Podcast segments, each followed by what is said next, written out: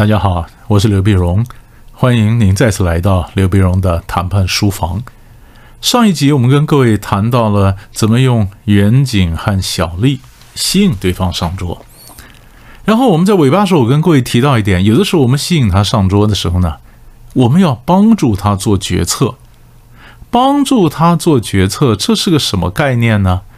啊，因为我们常常在在在谈判的时候呢，我们常常说服对方跟我谈很棒很棒，那很棒很棒呢。但是，嗯，我们常常想说，那他要是有一些先入为主的观念怎么办呢？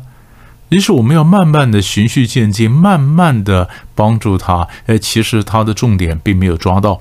比如说，嗯，有的人他可能面对一些问题，他脑筋的想法则是非常粗糙的概念式的，他面临的问题。我帮他顺一下他的思路，我帮他排列一下他面对的问题，所以他的问题可能列出来是一二三四。那我跟你讲说，第一个问题其实是您多虑了，第二个问题、第三个问题，我们公司的产品刚好已经帮你解决了，然后第四个问题其实它是很小的问题，其实我们先搁着，它不会对你有什么样的影响。对吧？一个是你多虑了，一个是他这真的很真的很小，它就算会发生影响不大，那其他是我帮你了，是吧？那我再讲个例子，什么叫帮他做决策呢？那么我常讲说，假如两家银行，甲银行它的利息比贷款的利息啊比较低，乙银行贷款利息比较高，那我呢是在乙银行，就是我们银行贷款利息比较高。那我怎么样的说服客户？呃，他离开甲到我们家来贷款呢？我们家贷款比较贵啊，那我怎么贵比较卖呢？所以对客户来跟我谈的时候呢，他一定是跟我谈说，呃，这个这个你你的利息太贵了。那其实我我那他选定了一个战场，就叫利息。你如果没有学会谈判的人呢，你就在利息上跟他纠结，不是吗？那没有了，我们这个银行利息也不算高了啊！呃，什么你扯半天？那今天在辩论的场域是他选的，他准备好，你在这上面你就被动的迎战招架的份，你一定表现不好嘛。所以我们通常建议，你就不要在利息上面接招或者缠斗嘛。你跟他讲说，对了，嗯，我王总，甲银行的利息好像是好像是低一点，但是您晓得有一好没有两好啊。他们利息虽然低一点，但是我们贷款的额度很小，贷款额度很小，这很这很糟糕。这个这个事实上对年轻人来讲，最重要的不是利息的多寡，是额度啊！你要足够的额度帮你解决问题，这才是当务之急，这才是重要。我们公司虽然是利息低一点点，但是我们的我们的额度很大呀。我们的额度很大，那才帮你解决问题。那我跟你报告一下，这个额度我们是怎么算，然后怎么帮你解决问题。我就把整个的说服的焦点呢，就从呃利息的多寡，我们就转到了额度，是不是？那么这句话就是呃讲白一点吧，这种没讲出来，就是我们跟他讲说，王总您画错重点了啊。知道吗？他画错重点了，所以我选择的是我从我比较强势的一端切入，我不会在他选定的那个议题上面去跟他缠斗，然后我帮他做决策，这也是帮他做决策。前面我们讲的是帮他理一下他的他的一些顾虑啦，他们遭遇的问题啦，排列一下优先顺序啊，陪他走这么一遭啊，然后跟他讲哪些问题我们帮你解决啦，我们都在你身边呢，这是一种。那现在教你的就是他在嗯利息多寡上面纠结，我们跟他讲不对，真正重要是额度大小，拉过来帮他做决策。你知道吗？所以这在谈判的过程里面非常非常重要。就是我跟你讲，我东西比较好，你来跟我谈。我们的目的呢是希望他能够上桌，是不是？我目的希望他能够上桌，希望能够上桌，你就把你的谈判的可能结果包装成为非常香甜啊，非常美丽啊。他希望这个果实，他希望吃到这个成果，那他就要坐下来跟我谈呐。于是我就跟你讲说，我东西很棒啊！以上一集我们跟各位讲的是给他个远景啊，给他个小利啊。如果远景小利还不够，我帮他做决策。你如果觉得我画的远景不够美，我给的小丽不够甜，那是因为你可能画错重点，你把焦点放错地方了。你如果放在你真正该摆的这个问题的中中焦点，你发现我们公司的条件特别好啊，是不是？我是这样把他拉过来的，帮他做决策。我们在谈判的时候呢，我们常常有两个，嗯，我们常常以为我们抓到重点，其实两个都是错误的想法。第一个，我们是以为对方知道他要什么，其实对方常常不知道他要什么。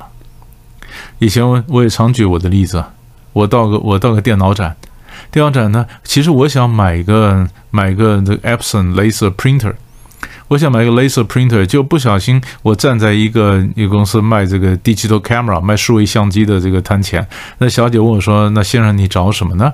我说：“我找买我要买镭射印表机啊。”呃，镭射印表机，他说镭射印表机我们是没有了啊。那么，哎哎，您既然站在我们这边，你要不要进来看看我们的数位相机？很漂亮的。哎，我进去一看，果然很漂亮啊。哦，它的颜色非常饱满啊。那我就想，好啊，印表机这种东西，我让给学校去买就好了。那我的钱，我自己的钱，我买个 camera 嘛。结果我就背一个数位相机回家。那我太太就说：“你到底要，你到底买什么？”也就是我进去买的时候，我脑筋只想到我要买个 laser printer，出来的时候我带个 digital camera。你认为我真的知道我要什么吗？我当然应该知道，我也不是脑袋空空的进去，是不是？可是我还是被说服改变了，不是吗？是不是？就是说，我们人要什么，要什么，我们大概一个初步的想法，但是要什么，它。经常是画在沙滩上的，不是刻在石头上的，什么意思？它可以被改变的嘛，对不对？所以我们常以为说，我们知道他要什么，我要搞清楚他他要什么，其实他根本不知道他要什么。第二，我们常讲说，我们要搞清楚他的底线，其实他不见得有底线。很多时候，嗯，不，很多场合都是这样子。我举个例子。百货公司大打折，你进去买的时候，你告诉自己我只花两千块，出来的时候谁有本事说他只花两千块？搞不好你花个五千块，然后你缩缩脖子伸伸舌头，你说不好意思啊，那下个月开始省。那为什么你那个钱守不住呢？因为那个钱它是花在沙滩上的嘛。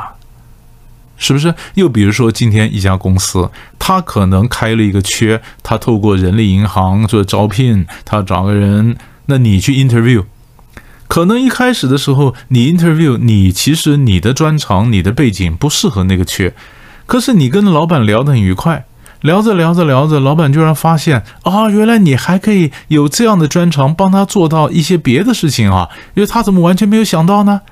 所以常常跟你聊着聊着聊着，他又多开了一个职缺，就是为了你，他为了要聘用你做他帮他做这件事情，完成你刚刚所讲的呃这这些这些事情，他觉得被吸引了，他多开了一个职缺给你。那你说，今天我我今天登报，或者今天透过网络征才，我说我开了一个缺，那是那是铁板一块吗？不是吗？我本来是要争一个什么人，但是我现在多争了另外一个什么人？你说我骗你吗？也没有啊，我不知道我要什么吗？不是，原来我也知道，就是要原来那个缺啊。可是讲着讲着讲着，我被你说服了，我的底线改变了嘛。所以这就是我讲说，我们以为我知道要什么，我们以为我有底线，我以为我今天只聘一个人，但是结果我聘了两三个人呢，底线可以变。我要求东西可以变，那这个呢，都是在过程中间我被说服的。所以各位，你千万不要小看，所以你要告诉他，你当你在谈判的时候，你要你要告诉他，帮帮他做决策。我们常常没有那么样的斩钉截铁，除非你是买个小东西。我今天到百货公司，我晓得大概就什么预算，我在哪个摊位，我就买这个东西。我晓得大概一百块，你他妈一百零五块，我勉强可以买；一百一十块我就不买了。我到别家，我想一百块买得到，买了我就走，没什么好谈的，那就没什么好谈，那就不是谈判。可是如果有别的谈判的话，哎，这里面就有空间。所以在我们这样说服对方上桌的时候呢，其实还有很多弹性，很多可能性。但是你作为一个谈判者，你要先想清楚啊，是不是？他可以想不清楚他要什么，我们得想清楚我要什么，我要什么？我现在要一脚踩到他们公司，我要进去，然后再发展，还是我只要先建立一个什么关系？还是我先要在他老板面前留下一个深刻的印象？啊，今天没有聘用我没有关系，以后他就会想到我，我要什么，然后我决定我怎么进行说服。这个才是让他上桌的一种方式，所以今天讲的跟上一集讲的可以并成一块，你慢慢想想看，怎么说服他，然后让他上桌。我们下集再见。